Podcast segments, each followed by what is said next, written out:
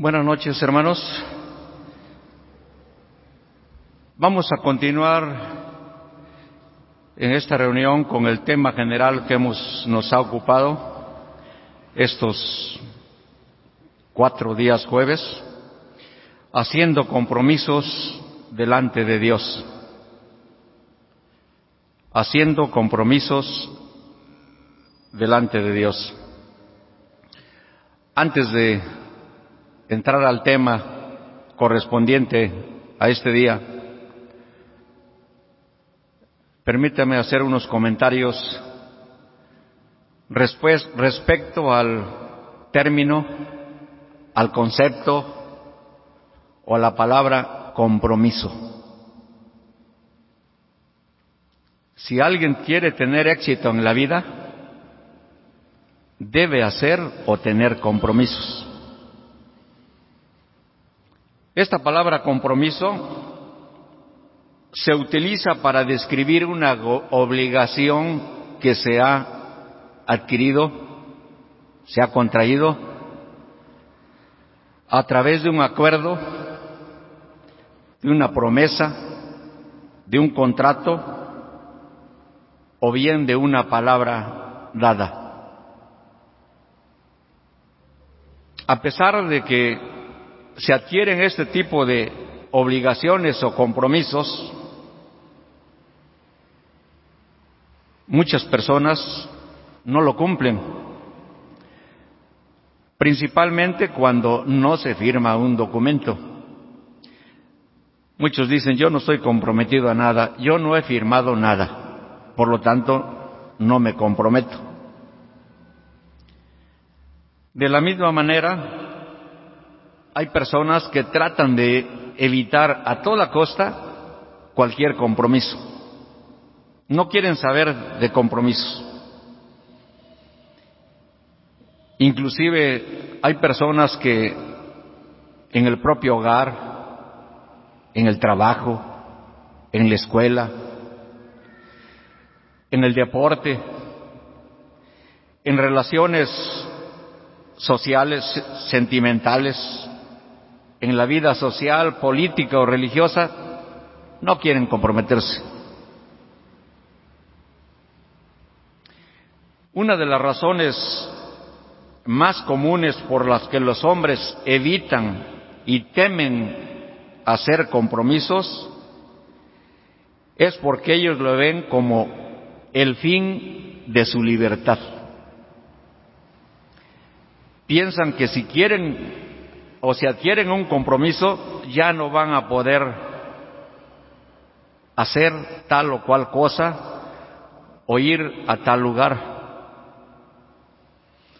Pero también evitan compromisos por temor a no poder cumplirlos,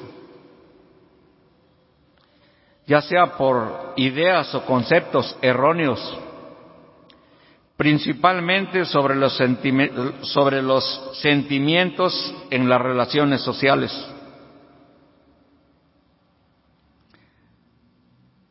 Pero déjenme decirles, hermanos, que esto no es así.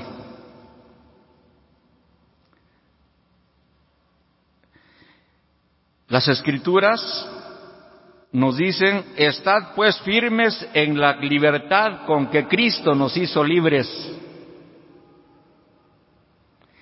Y dice, el apóstol, a libertad fuisteis llamados. Nada más que no uses esa libertad, esa libertad para la carne. Entonces, los compromisos no es el término de la libertad, hermanos, al contrario. Claro, si quieren seguir viviendo en la vida disipada o pecaminosa que viven, pues sí, no pueden hacer otra cosa más que ocuparse en eso, si están amarrados, encadenados al pecado. Pero el apóstol Pablo nos dice con claridad, estad pues, estad pues firmes en la libertad con que Cristo nos hizo libres. A libertad fuisteis llamados. También les pongo un ejemplo práctico. respecto a compromisos. Seguramente que todos en su vida laboral, deportiva, no sé, en ocupaciones que tienen, quieren subir, ascender de categoría, de mando. Eso conlleva un mejor salario, una mejor retribución del trabajo que tienen. Pero cuando les muestran los compromisos o las obligaciones que conllevan a un mayor compromiso, dicen, no, dice, mejor ahí me la llevo. Ahí a donde estoy estoy bien. Yo no quiero más compromisos. Y yo les puedo decir que eso es válido, hermanos, siempre y cuando el tiempo que les queda, el tiempo que tienen, se dediquen a las buenas obras, a ocuparse en su familia y principalmente al servicio del Señor. Ahí sí es válido ese pensamiento que tienen. No quieren mayor compromiso porque quieren tener tiempo para entregárselo al Señor. Se alaba ese tipo de pensamientos y de actitudes. Pero si lo pensamos de la otra manera, como les decía, no quieren saber ningún compromiso, prefieren quedarse así como están. Todos estos conceptos son en la vida secular del hombre, pero en el plano espiritual, hermanos, me pregunto, ¿será diferente? ¿Por qué hay hermanos e hijos de Dios que evitan los compromisos? ¿Acaso no se valora lo que Cristo hizo, lo que Cristo sufrió, lo que Cristo entregó por todos ustedes y por mí? Si se tiene en poco eso, pues no, no hago ningún compromiso. Pero aquel que lo valora debe comprometerse con el Señor.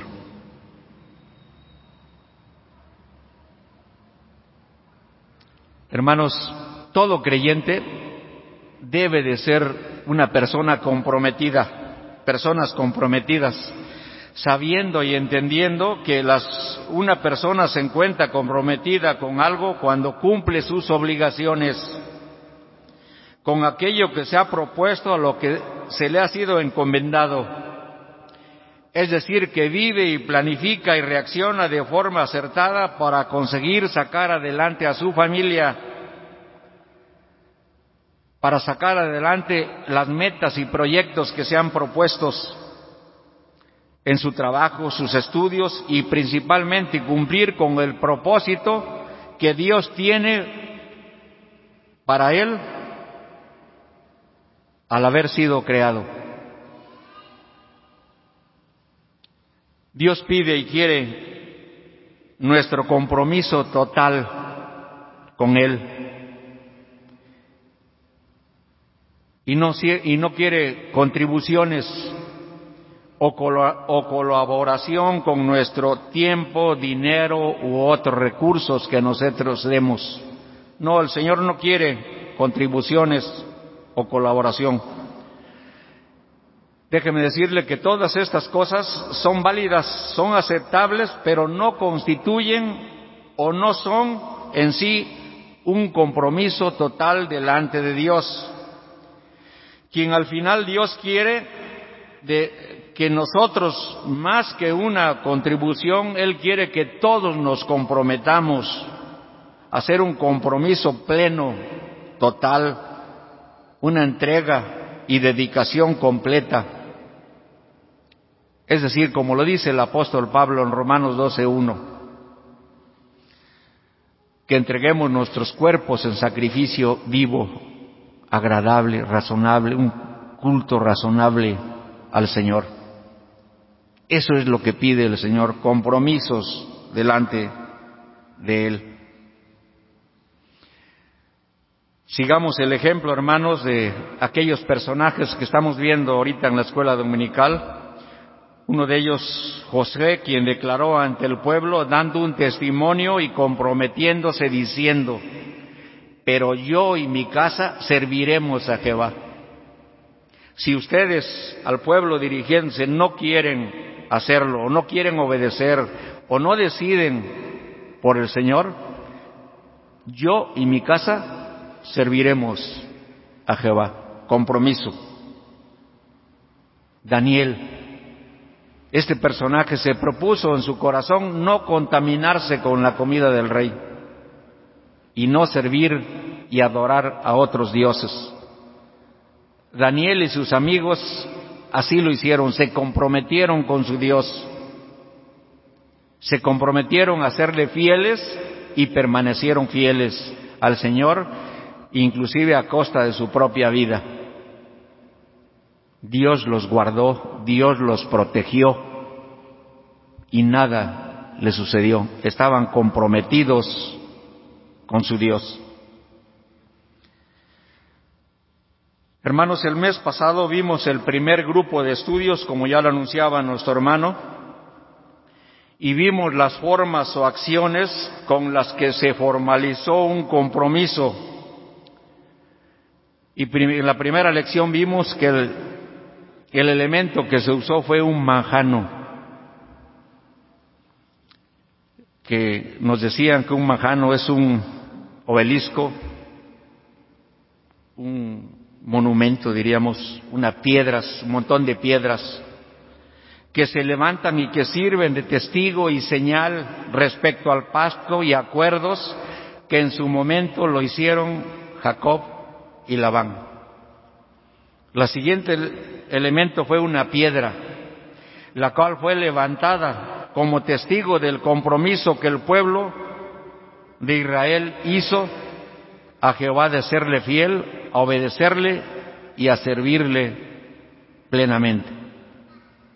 Y la semana pasada nuestro hermano Miguel nos habló acerca de un documento firmado. El pueblo se comprometió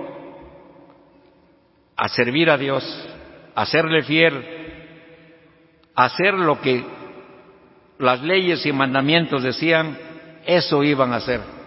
Para ello firmaron un documento, ¿sí?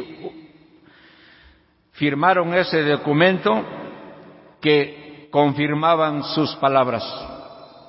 Ese fue el último tema que se trató la semana pasada respecto a lo que confirmaba un compromiso.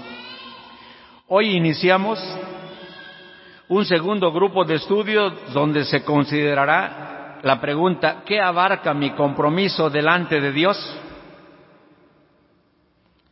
Y en esta primera plática está relacionada con el pecador. ¿Qué abarca mi compromiso con el pecador? Por lo tanto, la pregunta quedaría así, ¿qué abarca el compromiso delante de Dios como un pecador perdonado? y más personalizado sería cuáles son los compromisos del pecador ante Dios. ¿Cuáles son esos compromisos que un pecador tiene?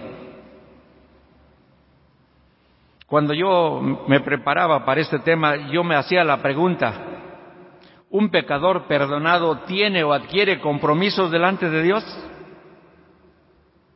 La pregunta, perdón, la respuesta contundente es sí. Y si es que quiere salir de esa condición pecaminosa en que vive y que lo encuentra separado de Dios y que por lo tanto espiritualmente está muerto, al comprometerse y cumplir le permitirá volver a una nueva vida de obediencia, pero si no se compromete, seguirá muerto en sus delitos y pecados. Por lo tanto, le espera la condenación eterna y una horrenda expectación de juicio y hervor de fuego. Hebreos 10, 27. Ahora bien, hermanos, ¿cuáles son esos compromisos que debe cumplir el pecador que busca ser perdonado? ¿Cuáles son esos compromisos? Primero, primer compromiso, reconocer que es pecador. Si alguien no reconoce que es pecador, nunca buscará ayuda, nunca se acercará al médico divino que es el único que lo puede sanar, que lo puede que le puede quitar esa enfermedad eterna, porque eso eternamente vivirá en pecado. El único que lo puede salvar es el Señor Jesús. Y fíjense, se menciona reconocer como primera acción, porque mientras el pecador no reconozca su condición de esa grave enfermedad que padece, nunca se acercará y buscará al Señor. Lo primero que tiene que hacer es reconocer que está enfermo y que es una enfermedad mortal y eterna. Debe buscar al médico divino. La Biblia nos declara que en ninguno otro hay salvación porque no hay otro nombre bajo dado a los, a los hombres en que podamos ser salvos. Y ese nombre y salvador es Cristo. Cristo, el Hijo de Dios.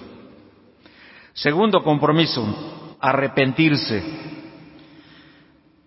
Y hermanos, yo aquí hago, remarco este, este paso de obediencia, el arrepentimiento es importantísimo, como todos.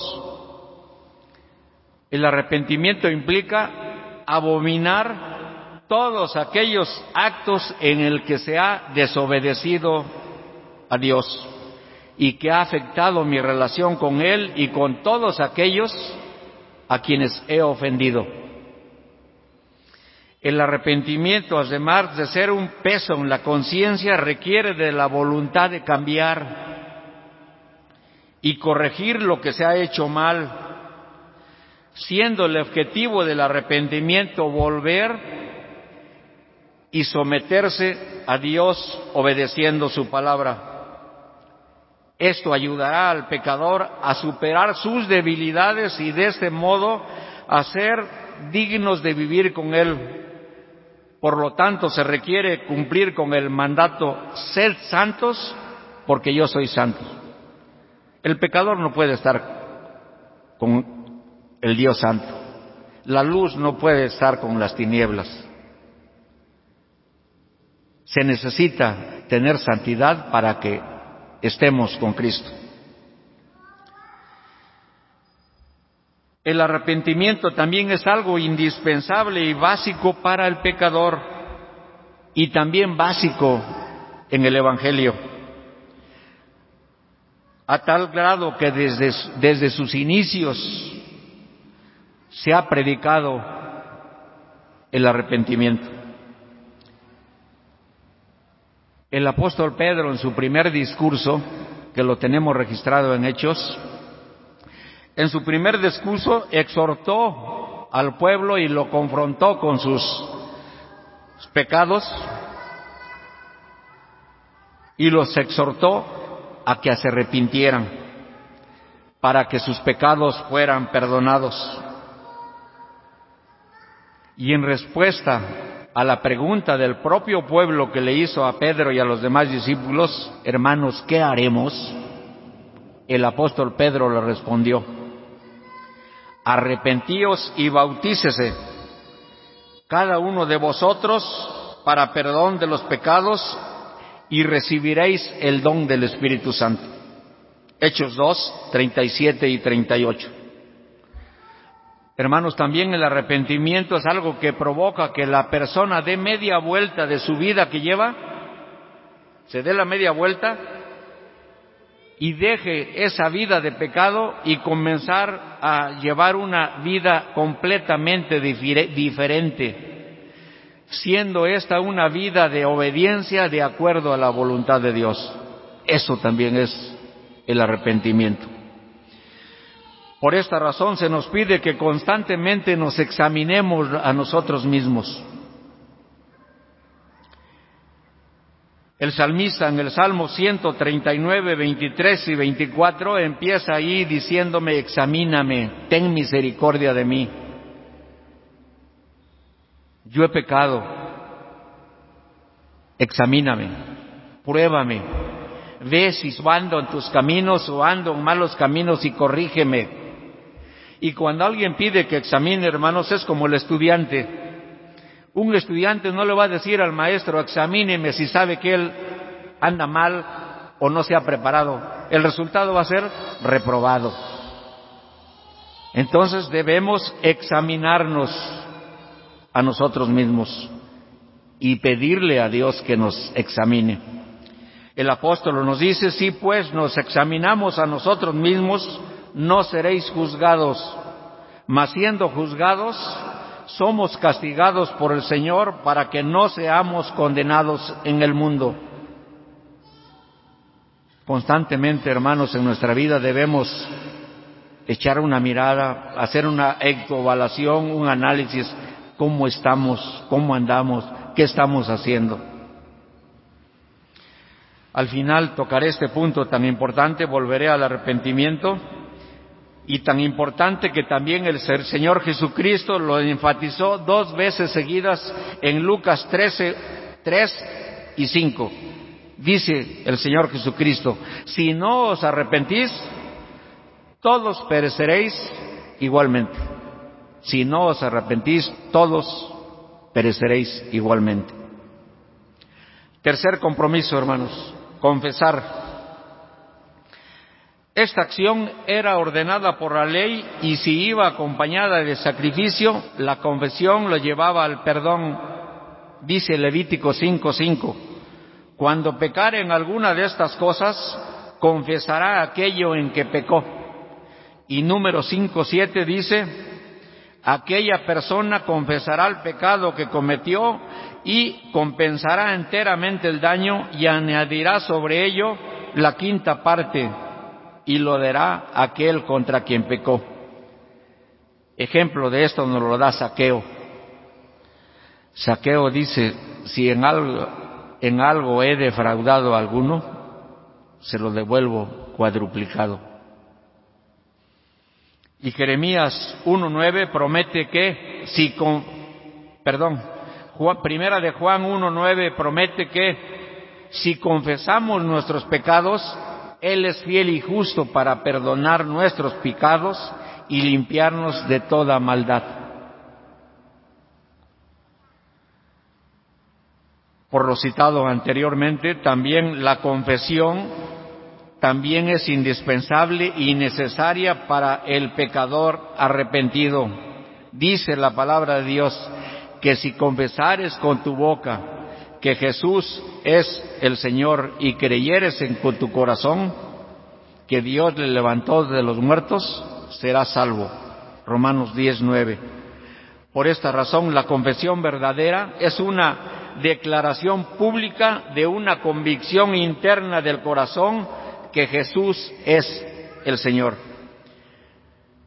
La confesión verdadera también es un reconocimiento del Señor Jesús como Hijo de Dios y el Mesías. Por eso el apóstol Pedro confesó diciendo, y nosotros, es decir, él y los demás discípulos, hemos creído y conocemos que tú eres el Cristo, el Hijo del Dios viviente. Y cuando el Señor le pregunta, ¿y ¿y tú quién dices que soy? Tú eres el Cristo, el Hijo del Dios viviente. Esas son confesiones verdaderas, confesiones que el Señor quiere oír de todos y cada uno de nosotros. También el, etíope dijo, creo que Jesucristo es el Hijo de Dios. Confesiones sinceras, auténticas, genuinas de un Hijo de Dios. Cuarto compromiso, pedir perdón. Todo, pecador tiene el compromiso de pedir perdón observando antes las acciones que hemos citado, el reconocerse pecador, el arrepentimiento y la confesión y la confesión de la falta o pecado cometido.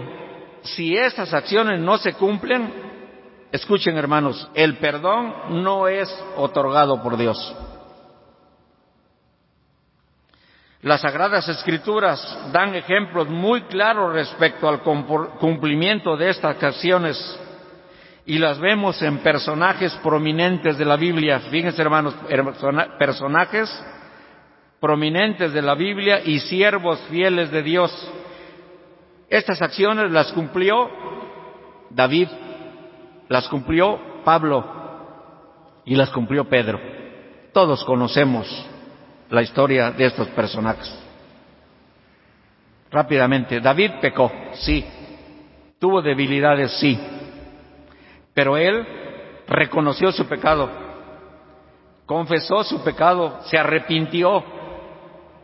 Y lean el Salmo 51 y el Salmo 32.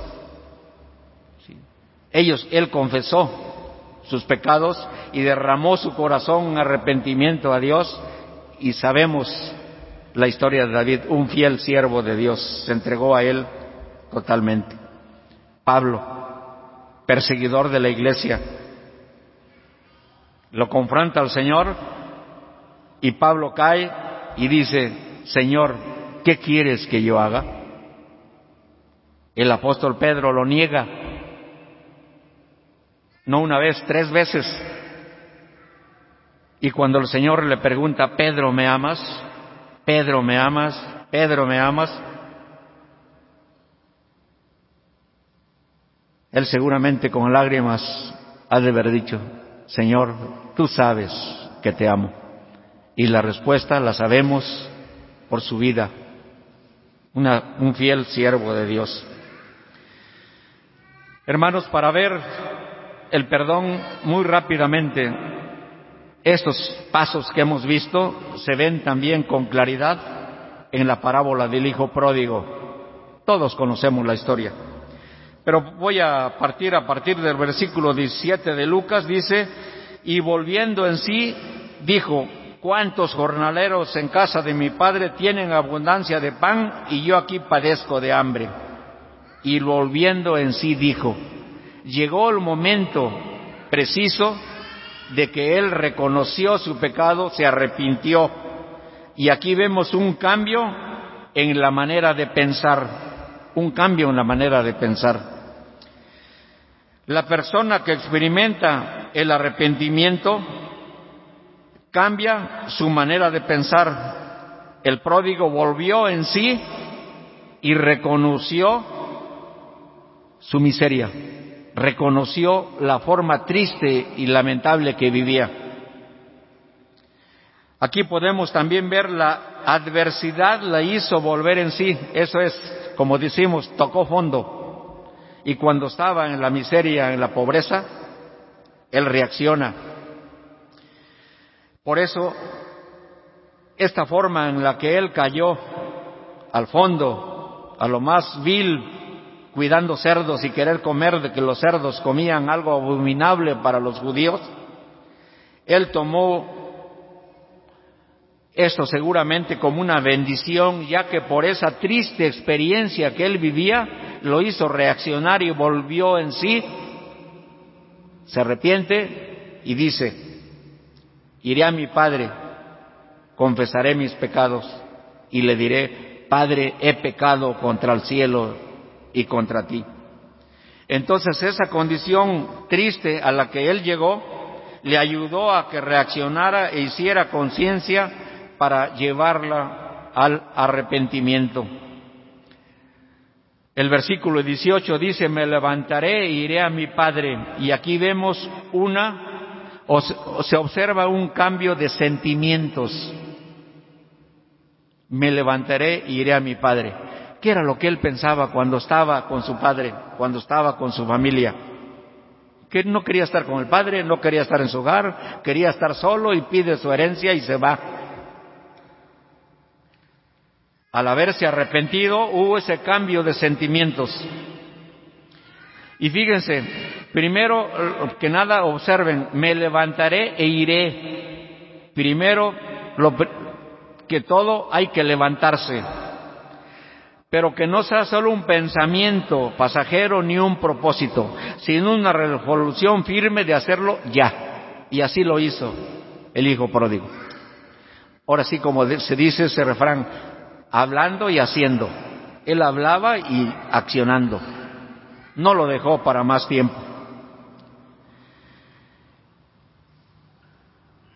Hay que quitarse de la mente los prejuicios también como el no puedo, ¿qué van a decir de mí? ¿Qué dirá mi familia cuando o los siervos de mi Padre cuando yo llegue en estas condiciones, eso hay que quitárselo. Y mejor tener en la mente un pensamiento, ¿sí? Ese razonamiento que no hay otro camino. Volveré a mi Padre, volveré al Padre. Si me descarrié, ahora voy a mi Padre. es el único camino. Esa es la única forma sensata. Me levantaré iré a mi Padre y voy a salir de esta triste y lamentable condición en que vivo. El apóstol Pablo dice, salid, huid de la idolatría, salgan del pecado. El pródigo, el hijo pródigo lo hizo el apóstol Pablo no solo pide también ordenando, no solo pide, sino también ordena, por lo cual salid de en medio de ellos y apartaos, dice el Señor, y no toquéis lo inmundo. El pródigo seguramente pudo haber razonado, voy a salir ya ahora mismo de esta condición. ¿Qué gano con esperar más tiempo? estoy pasando hambre, no tengo que comer y no voy a mirar hacia atrás, voy a mirar hacia adelante. Regresaré a mi Padre y le diré, Padre, perdóname. Hermanos, la acción de arrepentimiento no es fácil. No es fácil hacerlo seguramente, por los prejuicios que se tienen a veces. Pero cuando alguien se decide cambiar de vida, de la condición triste que estaba a una condición de felicidad, debe de hacerlo ya. Y debe hacerlo. La siguiente frase dice, Padre, he pecado contra el cielo y contra ti. Y observen aquí, Él no tomó una decisión de voy a corregir, voy a enmendar lo que hice mal y voy a llevar una nueva vida. No, Él no pensó así. Tampoco se pasó el tiempo meditando como con qué justificarse, diciendo para sí mismo, no soy ni el primero ni el último en pecar, y otros son más pecadores que yo, etc. Él tomó la única decisión sabia de aceptar su falta, arrepentirse, confesar y pedir perdón a su Padre por su pecado. Ya mencionaba a David, cuando él confiesa su pecado, él declara y dice, contra ti, contra ti solo he pecado y he hecho lo malo delante de tus ojos. Isaías 51, perdón, Salmo 51, 4.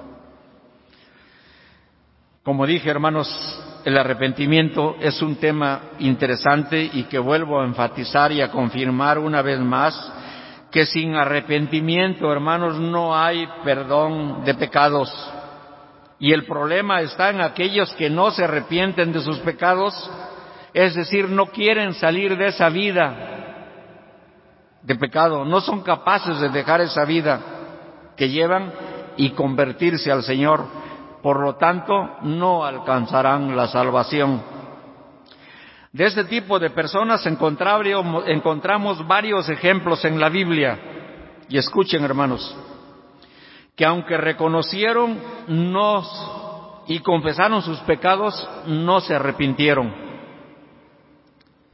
Por lo tanto, no alcanzaron la misericordia de Dios. Primer personaje, Faraón. Faraón confesó su pecado, pero sin arrepentimiento. Él dijo y declaró, he pecado esta vez. Jehová es justo y yo y mi pueblo impíos. Pero siguió rebelde en contra de Dios y siguió viviendo y así terminó su vida. Balán confesó su pecado, diciendo al ángel de Jehová, he pecado, porque no sabía que tú te ponías delante de mí en el camino, mas ahora si te parece mal, yo me volveré. Números 22, 34. Pero no se arrepintió hermanos, así podríamos citar, hay varios personajes, Saúl es otro de ellos, Judas es otro de ellos, todos murieron. Judas prefirió quitarse la vida que confesar y arrepentirse. Antes de confesar su pecado, se quitó la vida. Estos hombres jamás se arrepintieron de sus pecados, aunque ellos actuaron de esta manera, nunca dejaron de ser enemigos de Dios, siempre se opusieron a Él. Aunque, los, aunque confesaron sus pecados, jamás se volvieron a Dios para buscar el perdón, sino que perseveraron en el pecado hasta que murieron.